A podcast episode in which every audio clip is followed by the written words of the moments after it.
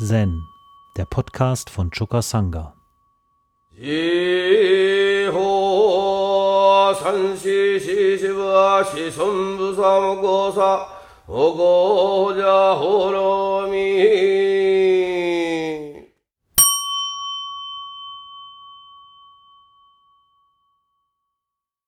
Im Hekigan Rocco Fall 97 da geht es um des Diamantensutras Aussage, die Verfehlung ist getilgt.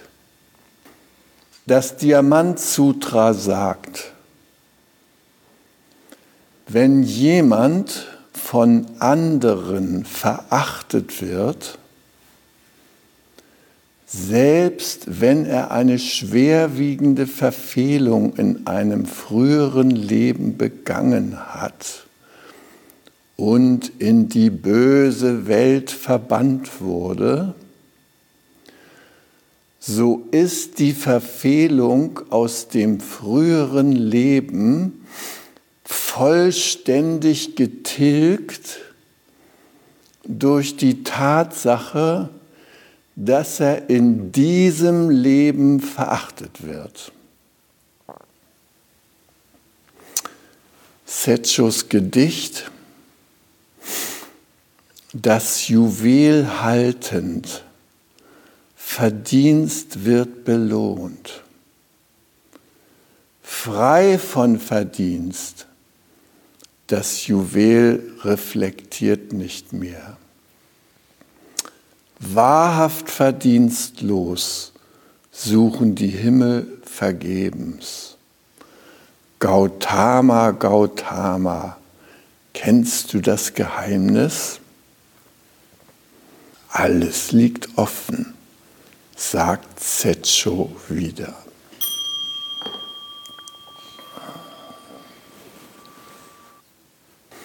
Also im Diamant Sutra ist davon die Rede, dass eine schwere Verfehlung, schwerwiegende Verfehlung in einem früheren Leben äh, getilgt werden kann durch das Annehmen von Verachtung in diesem Leben.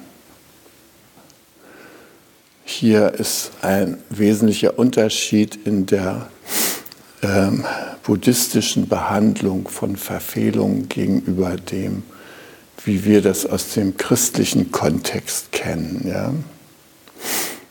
Im Christentum, da begehen wir alle Sünden, wir sind schon mit der Erbsünde belastet, man kommt schon auf die Welt als Sünder, ja, und dann manifestiert man das auch in einem fort. Und hm, da hat man natürlich verschiedene Auswege. Beispielsweise kann man beichten. Ja, das äh, Katholizismus eine sehr lebendige Praxis. Da sitzt einer in so einem Kabäuschen, ja, und ähm, dann geht man hin und bekennt seine Sünden, dann kriegt man dann eine Aufgabe, äh, was weiß ich, sieben Rosenkränze, drei Vaterunser und so weiter zu beten. Und danach ist man wieder frei. Äh, Im, im äh, Protestantismus ist das mit der Beichte nicht so üblich ab und zu vor dem Abendmahl wird so eine öffentliche Beichtsituation ähm, angeboten, aber meistens so in der gesamten Gemeinschaft und unspezifisch. Natürlich hat man da die Hoffnung, dass Jesus Christus durch seinen Kreuzestod uns arme Sünder alle erlöst, ja, eines Tages beim jüngsten Gericht, wenn alle auffahren gen Himmel, ja, dann ist die Stunde gekommen, wo uns unsere Sünden vergeben werden. Im Buddhismus sieht die Sache anders aus. Das erste ist schon mal, dass es in dem Sinne gar keine Sünden gibt. Ich habe mit dem Roshi darüber mal äh, länger gesprochen und er sagte, wenn man überhaupt von so etwas wie Sünde im Buddhismus sprechen will, dann ist es das Anhaften. Wenn man an den Dingen anhaftet und nicht mit dem Fluss des Lebens gehen kann, dann versündigt man sich an einem großen Leben, ja, weil man irgendwas ganz Spezielles haben will. Beispielsweise auf dem Mars landen und eine neue Zivilisation aufmachen. Das könnte so eine fixe Idee sein, ja. Wenn man der anhaftet, dann widerstreitet das dem wahren Leben, ja. Wir haben auch so kleinere fixe Ideen. Wir müssen nicht gleich auf dem Mars landen.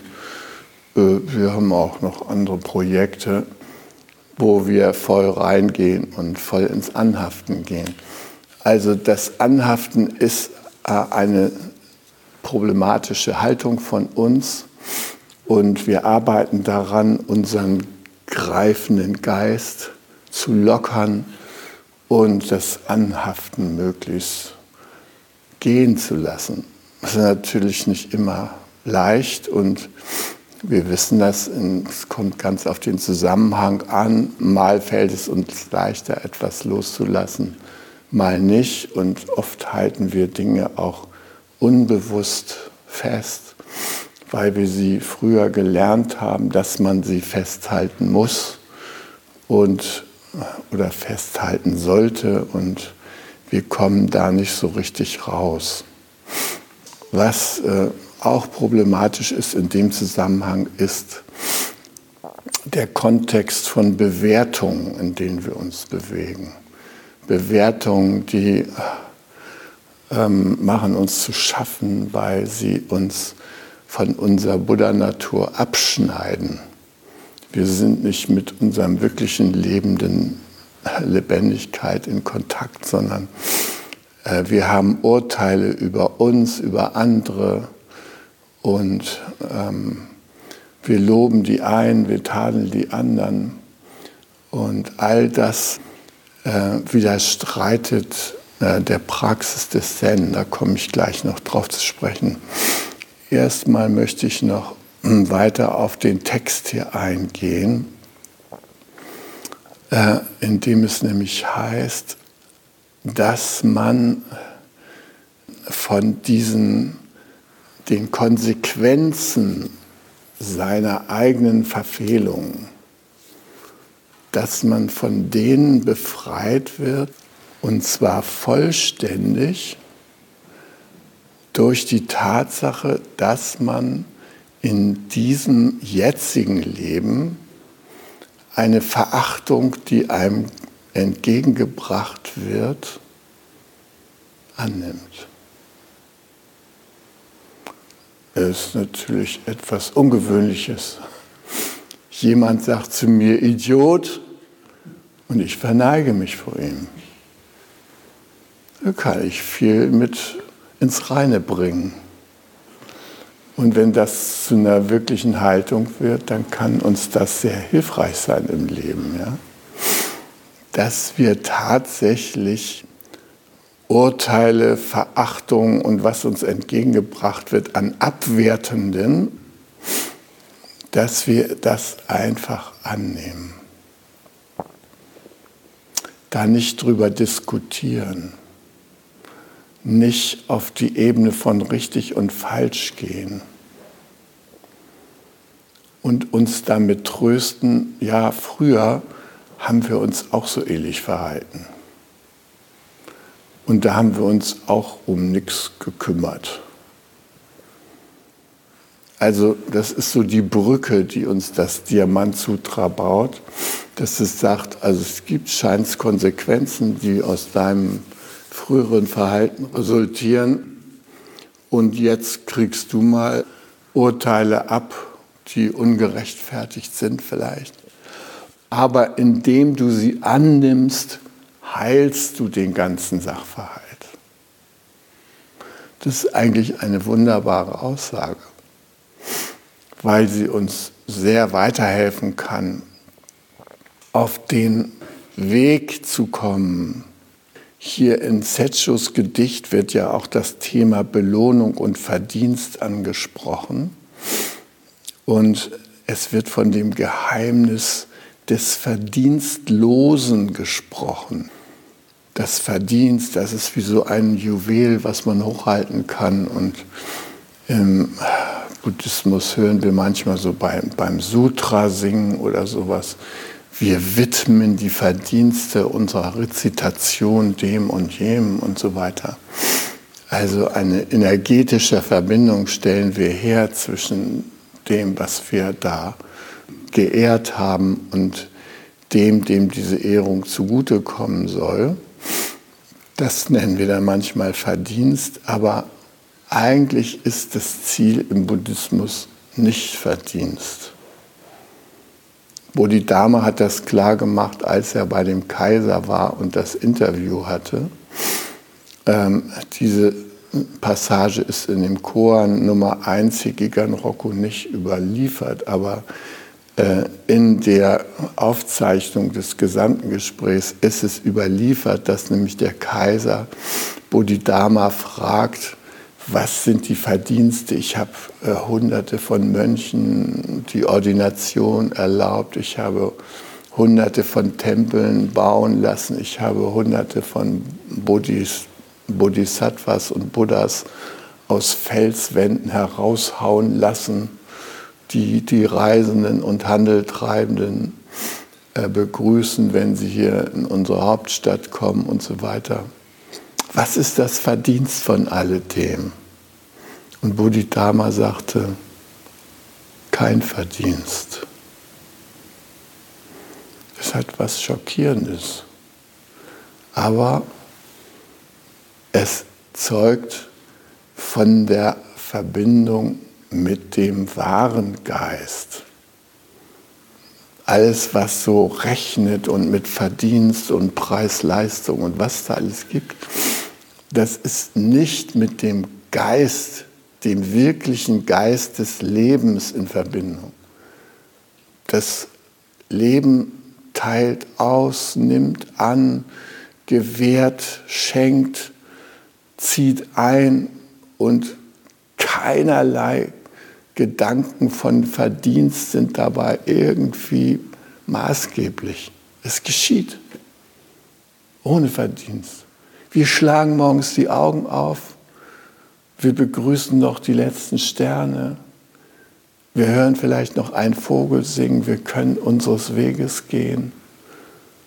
Und es ist ein Wunder. Und wir haben es nicht verdient.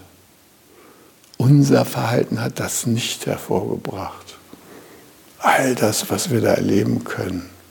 Nein, das kommt aus unserem Kontakt mit dem Leben. Das ist kein Kontakt auf der Basis von Verdienst, von Loben und Bestrafen und all so etwas. Ja?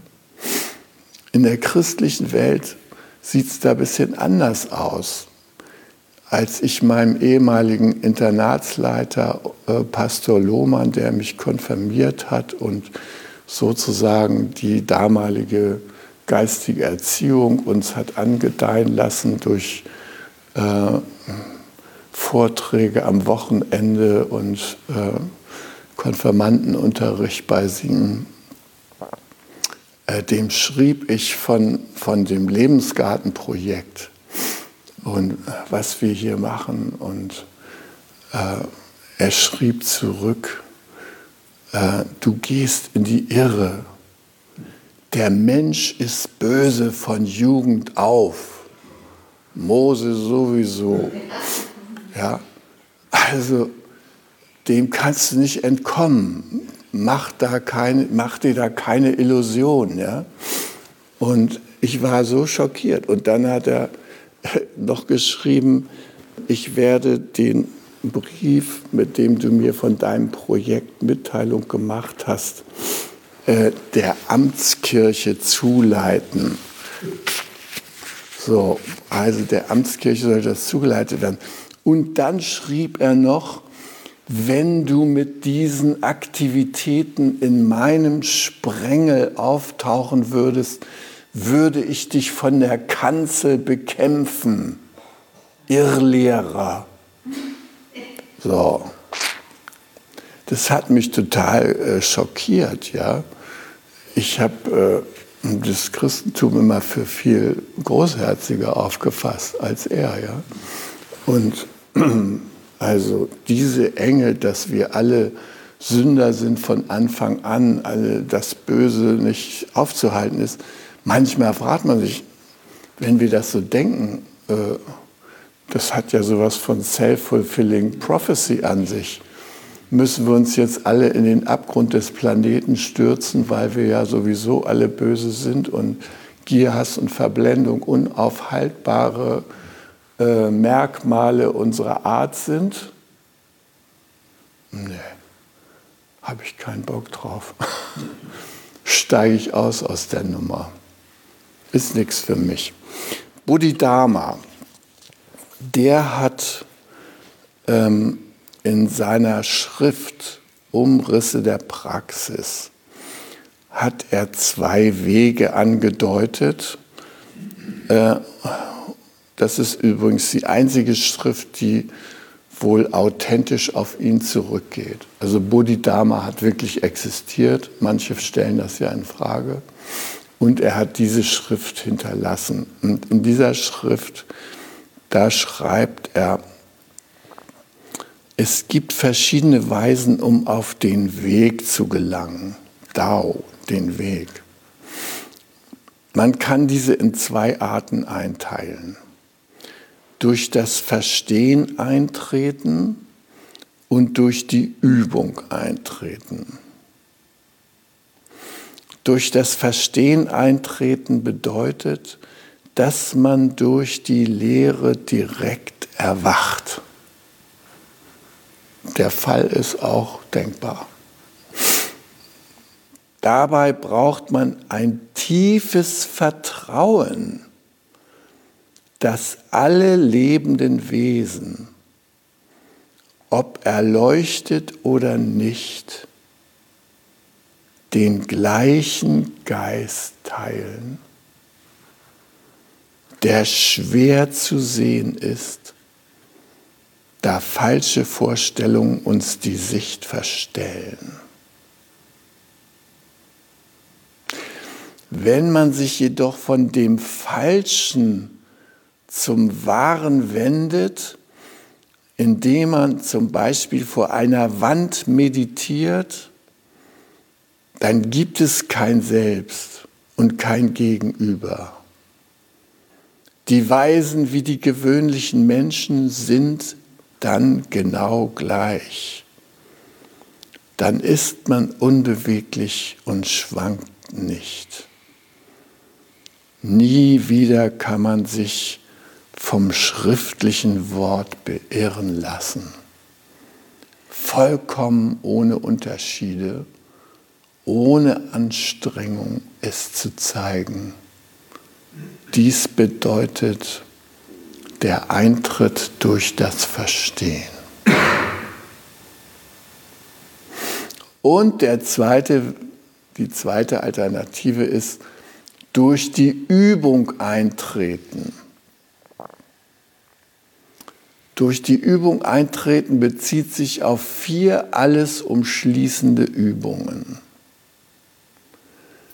Erstens, die Übung des Beiseitelegens des Nichtmögens. Zweitens, die Übung der Annahme der eigenen Umstände. Drittens, die Übung nach nichts zu verlangen.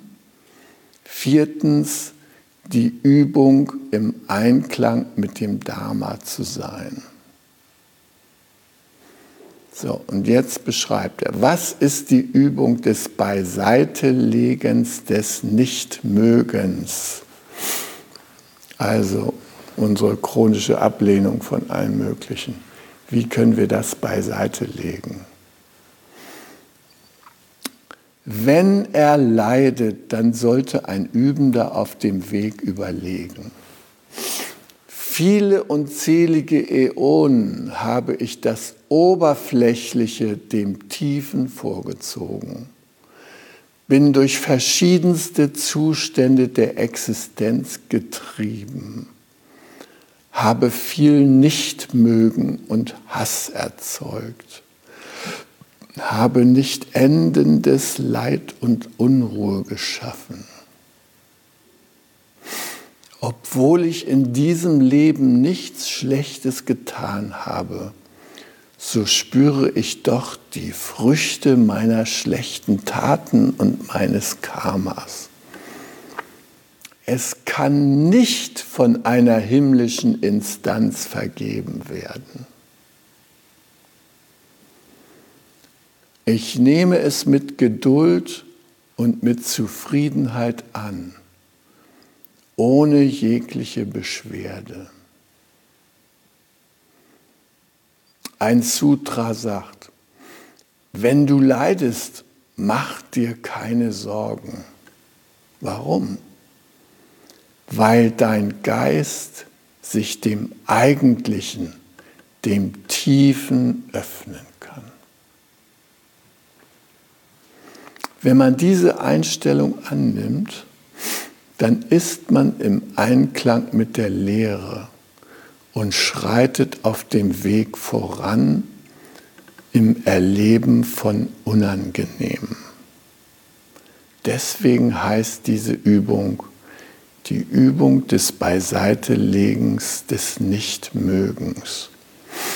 Und was da jetzt bei Bodhidharma in unterschiedliche Leben verlegt wird, ja, das liegt bei uns mehr so in einem Leben, äh, weil so wie wir leben, äh, kann man sagen, wir, wir durchleben in unserem schnelllebigen Leben ganz schnell mal fünf Inkarnationen von den Menschen von früher, ja.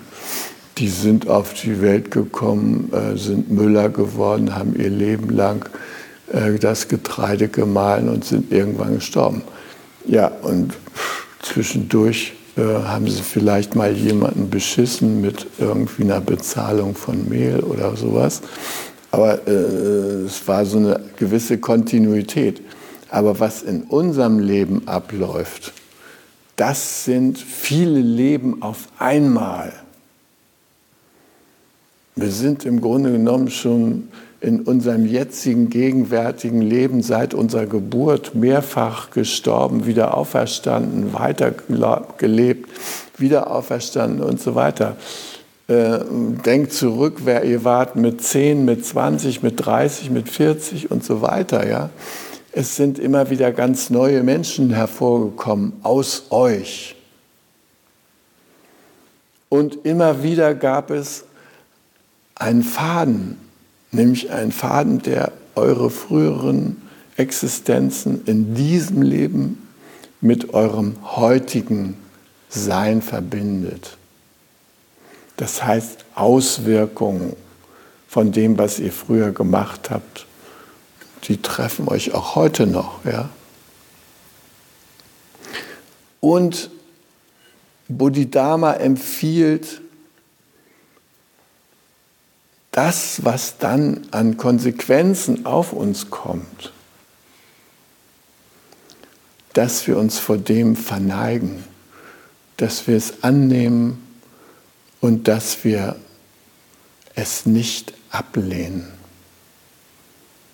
sondern dass wir das Ablehnen beiseite legen. Ich finde das auch sehr schön formuliert. Beiseite legen.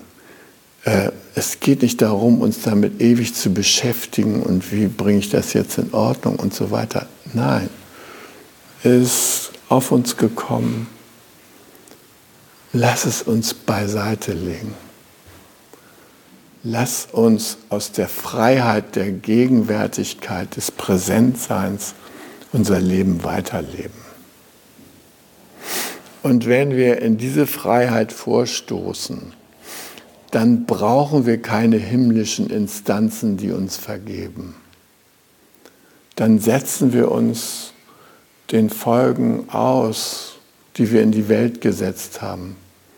Wie schon der Dalai Lama sagt, alle Probleme, die wir geschaffen, also die wir heute erleben, die haben wir alle geschaffen. Das ist nicht irgendwie äh, wunderlicherweise passiert. Nee, das ist, dahinter stehen Gesetzmäßigkeiten, die wir in die Welt gesetzt haben. Und die wir unter anderem dadurch in die Welt gesetzt haben, dass wir uns höchst vergnüglich über das Prinzip der Spurlosigkeit beispielsweise hinweggesetzt haben. Wir sind da ganz sorglos durch die Welt marschiert und haben dies und das getan und es nicht vollendet und es wirkt fort und holt uns ein. Wir haben in die, äh, in die Flüsse und Seen unsere Kloake reingeleitet und wundern uns heute, dass uns, äh, wenn wir eine Seefahrt machen über den Atlantik oder Pazifik, dass wir auf einen Kontinent aus Plastikmüll stoßen. Wo kommt das denn her? Oh, ist ja erstaunlich, ja. Ja, wir werden konfrontiert damit. Und das Beste ist, dass wir uns erstmal verneigen davor, dass es uns betrifft und dass wir aufhören, das irgendwie abzulehnen. Nee, haben wir gemacht. War scheiße, okay. Aber wenn einer zu dir jetzt sagt, du Idiot, hast du auch mitgemacht, versuch nicht mit ihm zu argumentieren. Verneig dich vor ihm. Nimm es an. Wenn die Fridays for Future Leute sagen, ey Leute, die letzten 50 Jahre habt ihr Hebel geschaltet, die uns jetzt größte Probleme verschaffen, die meiner Generation oder unserer Generation keine echte Lebensperspektive mehr geben, ja, können wir uns nur demütig verneigen und hoffen, dass das eintritt, was das Diamant Sutra sagt. Getilgt. Im Englischen heißt es wiped out, weggewischt. Innerlich, in uns findet der Prozess statt. Da findet die Haltungsänderung statt. Gut, also Bodhidharma schließt sich dieser Auffassung hier an, die hier in dem Diamantsutra verkündet wird. Und ich finde es sehr, sehr wichtig, dass wir uns klar machen, dass die Welt der Bewertung, in der wir uns bewegen, dass die uns nicht hilfreich zur Seite steht, wenn wir etwas für das lebendige Leben hier und jetzt und in Zukunft machen wollen. Bewertungen, Urteile behindern uns. Es, Im Zen geht es nicht darum, zu strafen, zu loben, irgendetwas. Manchmal sieht es so aus. Ja? Ein Mönch tritt hervor und sagt, ja gut, wenn du noch mal geschlagen werden willst wie dein Meister, äh, ich bin bereit, das zu tun. Rinzai hält ihm den Knüppel hin. Ja? Der Mönch greift danach, Rinzai schlägt zu. Das ist nicht Bestrafung oder irgendwas. Nein. Das ist Austausch von Lebendigkeit.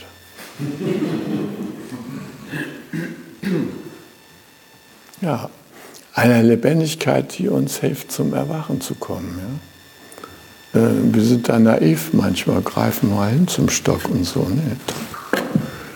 Wach auf, Junge. Wach auf, Frau. Werd dir inne, worum es wirklich geht im Leben. Bodhidharma nennt das diesen Geist, der gleiche Geist, der schwer zu sehen ist, da uns Vorstellungen die Sicht verstellen. aber auf den könnte man vertrauen. Wenn wir dem vertrauen, dass der bei allen Menschen irgendwo im Hintergrund wirksam ist, dann könnte das uns helfen, auf dem Weg voranzukommen. Diese Lob- und Tadelsachen sind sehr anschaulich behandelt worden in dem Buch von Alfie Cohen, Punished by Reward. In dem Buch wird untersucht, äh, wie sich ähm, also Belohnungen auswirken. Ähm, Marshall Rosenberg hat mal gesagt, Belohnungen sind nur notwendig, um Menschen dazu zu bewegen, etwas zu tun, was sie freiwillig nicht tun würden. Darin liegt eine tiefe Tragik, ja? dass wir uns immer wieder durch Belohnungen tatsächlich zu einer gewissen Gefügigkeit verleiten lassen. Wir verlassen das wahre Leben, machen uns gefügig, halten die Hand auf und nehmen die Rente entgegen. Ah. Es hilft uns nicht wirklich weiter. Und äh, die, äh, der Alfie Kohn hat untersucht, so Studenten, wenn man die äh, puzzeln lässt und sie belohnt anschließend, dann verlieren sie den Spaß am Spiel. Äh, und dann fangen sie an, auf die Belohnung zu gucken. Und die Dinge, die man tut, wenn man belohnt wird für etwas, tut man nicht mehr aus eigener Motivation. Da ist nicht mehr irgend sowas dabei. Wenn wir hier Häuser aufbauen, wie zum Beispiel jetzt in diesem Session da diese Hütten, ja, wenn wir dafür eine Belohnung bekämen, dann würde es uns nicht viel Spaß machen, diese Hütten aufzubauen. Dann würden wir es irgendwo tun, weil wir ja da was für kriegen. Aber wenn wir das nicht bekommen, dann können wir aus intrinsischer Motivation handeln. Im Lebensgarten hat es jetzt eingeschlichen, dass man irgendwie äh, verdonnert werden kann äh, zu Gemeinschaftsstunden oder man muss sie bezahlen oder sowas.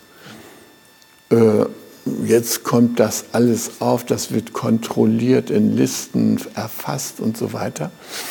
Und äh, ich kann nur sagen, dieses Projekt hier aufzubauen und durch alle seine Aufs und Abs zu gehen, das haben wir freiwillig gemacht. Die Pioniere von eins, das waren Leute, die hatten da einfach Spaß dran. Und die haben das gemacht, weil es, ähm, weil es ihnen eine größere Freude war, das zu sehen, wie das hier vorankommt und weiter sich entwickelt und so weiter. Jetzt wird da mit Augen von Verdienst, Lob, Belobigung und sowas drauf geguckt. Es ist eine völlig andere Art, die Wirklichkeit anzuschauen. Und es macht überhaupt keinen Spaß mehr. Ähm, ich erlebe, dass das jetzt der Vorstand irgendwelche Vorgaben macht, wie wir zum Beispiel in der Schule für Mediation äh, jetzt vorgehen sollen und abrechnen sollen und irgendwas, was wir 30 Jahre zu unserer Freude störungsfrei und zum Gewinn des Lebensgartens gemacht haben, soll plötzlich einer bürokratischen Prozedur unterzogen werden. Ja, wir, die wir das jetzt äh, erleiden, ja, da bleibt mir eigentlich nichts anderes übrig, als hier mit dem Diamant-Sutra zu sagen, äh, und dann zu gucken, wo das Leben spielt. Auf jeden Fall nicht in dieser bürokratischen Abwicklung, das ist mir schon mal klar. Äh, da steckt ähm, viel Leidverursachung drin, wenn wir uns im Leben leiten lassen von Lob und Strafe. Wenn wir an Verdienst glauben und wenn wir äh, denken, ja, das wäre das Wahre, irgendwie mal das Bundesverdienstkreuz umgehängt zu kriegen. Ja? Nee. Und ich finde das ganz gut bei diesen Nobelpreisen, dass die Leute vorher nicht wissen, dass sie so einen Preis kriegen. Die werden da äh, um Mitternacht irgendwie von einem Anruf erreicht und ahnen von nichts und dann heißt, hier, sie sollen den Nobelpreis in Chemie bekommen. Hä? In Chemie? Oh, interessant, ja. Wie kommt es dazu und so weiter, ja. Dieses Überraschungsmoment finde ich gut, weil es nämlich diesen Kontext von Verdienst und Loben und so weiter verlässt. Es ist eine nicht bedingte Anerkennung irgendwo. Und das finde ich viel heilsamer, als eingespannt zu sein in so ein äh, Lob- und Verdienstsystem. Bodhidharma fährt dann noch fort und sagt, die zweite Übung ist die Übung des Akzeptierens der Umstände. Er sagt dazu, lebendige Wesen werden, da sie kein fixiertes Selbst haben, vollkommen von den Eindrücken der Umstände geformt. Sowohl Leiden als auch Wohlbefinden werden von den Umständen erzeugt. Wenn man angenehme Umstände erlebt wie Wohlstand und gutes Ansehen, dann kommt dies von guten Handlungen der Vergangenheit. Jetzt mag man die guten Früchte ernten, doch wenn diese aufgebraucht sind, wird es vorbei sein. Warum sollte man da feiern? Erfolg und Scheitern hängt von Umständen ab, während der Geist dabei weder verliert noch gewinnt. Sich weder von dem Wind des Glücks noch von dem Wind des Unglücks bewegen zu lassen, bedeutet, im Einklang mit dem Weg zu sein. Dies wird die Übung des Annehmens der eigenen Umstände genannt. Ja, da haben wir noch einiges vor uns. Bodhidharma begegnet uns ja zum ersten Mal in Mumonkan 4 mit der Frage, warum hat der Fremde aus dem Westen keinen Bart? Ja, fragt man sich. Die Chinesen damals, die zu der Zeit gelebt haben, als Bodhidharma lebte, die hatten einen kleinen Zwirbelbart hier am Kinn maximal, wenn überhaupt. Und Bodhidharma, der wird hier immer dargestellt mit so einem Rauschebart und so. Und dunkler Haut und blauen Augen und so. Ja, und als der in China ankam, war der natürlich ein Fremder. Er kam aus dem Westen. Äh, dass er aus dem Westen kam, das bedeutet, dass er aus Indien kam, weil nämlich Indien äh, auf Chinesisch westliches Paradies heißt. Das ist eigentlich eine schöne Bezeichnung für eine Nachbarnation. Ja? Westliches Paradies. Stell mir mal vor, wir würden Dänemark das nördliche Paradies nennen oder sowas. Ja. Ah, Frankreich das westliche Paradies. Ja. Schön irgendwie, so eine positive Einstellung zu so einem Land zu haben. Also der kam aus dem westlichen Paradies, aus Indien nämlich. Ja. Und er war eine Person mit Migrationshintergrund. Äh, sowas kennen wir heute auch. Die kommen da von irgendwoher, vom südlichen Paradies oder sowas, ja. Versuchen übers Mittelmeer zu uns zu kommen, ne? haben dann auch solche Bärte und so. Äh, ja, was macht man mit den Leuten? Ne? Also in seinem Fall lief das so, dass er in einem Asyltempel untergebracht wurde. Er wurde nicht mit den normalen Chinesen irgendwie da in, in irgendein. er war, ist ja beim Shaolin-Tempel angelangt, ja. Nee, da, das hat er nicht gleich Zutritt. Nee, erstmal hier so äh, Quarantäne, Asyl. Ne? Ja, hat er sich vor die Wand gesetzt, neun Jahre lang. Weil er sowieso keinen Zweck, mit den Leuten zu reden. Ja? Äh, die mögen ja keine Migranten. Hm? Hat er auch gemerkt. Es ist natürlich eine Tragik, ja, weil ja keiner kapiert hat, worin das Geschenk des Bodhidharma lag zu seinen Lebzeiten. Er hatte vier Schüler, vier Schüler, die den Dharma weitergetragen haben, den er überbracht hat. Millionen haben ihn da vor der Wand sitzen gesehen und haben gedacht, Migrant, kannst vergessen. Die haben es nicht gerafft. Und heute gibt es Millionen, die sich auf Bodhidharma berufen. Die ganzen Kampfkunstleute, alle ehren sie Bodhidharma. Wir Zen-Leute millionenfach, immer noch, äh, ehren Bodhidharma als einen unserer geistigen Väter. Ja, danke Bodhidharma, dass du gekommen bist. Aber in dem Koran ist ja die Frage, äh, warum hat der Fremde aus dem Westen keinen Bart? Ja? ja, dass er keinen Bart hat, ist eine Integrationsleistung. Aber nicht eine Integrationsleistung, wie sie hier von den Migranten erwartet wird. FDGO auswendig kennen, ja, äh, Menschenrechtstabelle rauf und runter beten können, deutsche Schrift, du sein fertig, da kannst du und so weiter. Du, du sein artig, sonst du Krankenhaus, ich und so weiter. Da, da muss noch einiges geschehen. Die Sprache muss flüssiger werden, die Schriftweise muss sich mehr so zeigen, dass es klappt und so.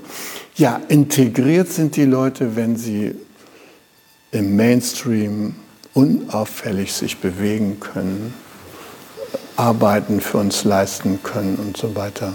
Das sind die Integrierten.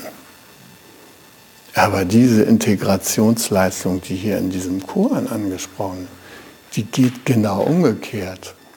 Wie können wir Bodhidharma integrieren in unser Leben? Wie können wir diesen Migranten zu unserem persönlichen Leitstern machen? Wie können wir ihn verkörpern?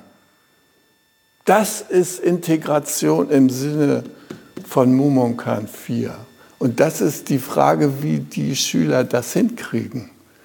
Dass sie sich den Bodhidharma anverwandeln. Dass sie merken, der Buddha-Geist durchdringt mich tatsächlich. Dass sie das für sich annehmen dass sie sich mal hinstellen und sagen, aha, so hat sich Bodhidharma gefühlt. Dass sie sich vor die Wand setzen und sagen, ey, so hat er Erkenntnis gefasst. Ja, das ist Integration im Sinne von Mumonkan 4. Und das ist eine Integrationsleistung, die in unserer Gesellschaft nicht geleistet wird. Wenn wir mit Menschen zu tun haben, die wir als fremd empfinden, dann bleibt die große Gefahr, dass diese Menschen uns fremd bleiben. Und fremd bleiben bedeutet unverbunden bleiben. Wir verbinden uns nicht mit denen. Und das ist eine Form des Nichtmögens, wo, von dem Bodhidharma empfiehlt, dass wir es beiseite legen. Dass wir die Idee beiseite legen, der ist mir so fremd, mit dem kann ich mich nicht verbinden. Übrigens brauchen wir gar nicht auf Migranten und so zu gucken. Selbst in der Sangha kann es passieren, dass wir denken, nee, mit dem verbinde ich mich nicht. Mit der verbinde ich mich nicht. Tragisch, weil eine Integrationsleistung, die wir erbringen könnten, unterbleibt und damit Leid geschaffen wird. Hi. Um jungen Menschen den Aufenthalt im Togenji zu ermöglichen, bitten wir um ihre Spende. Alle Spendenmöglichkeiten finden Sie auf chukasanga.de/spenden.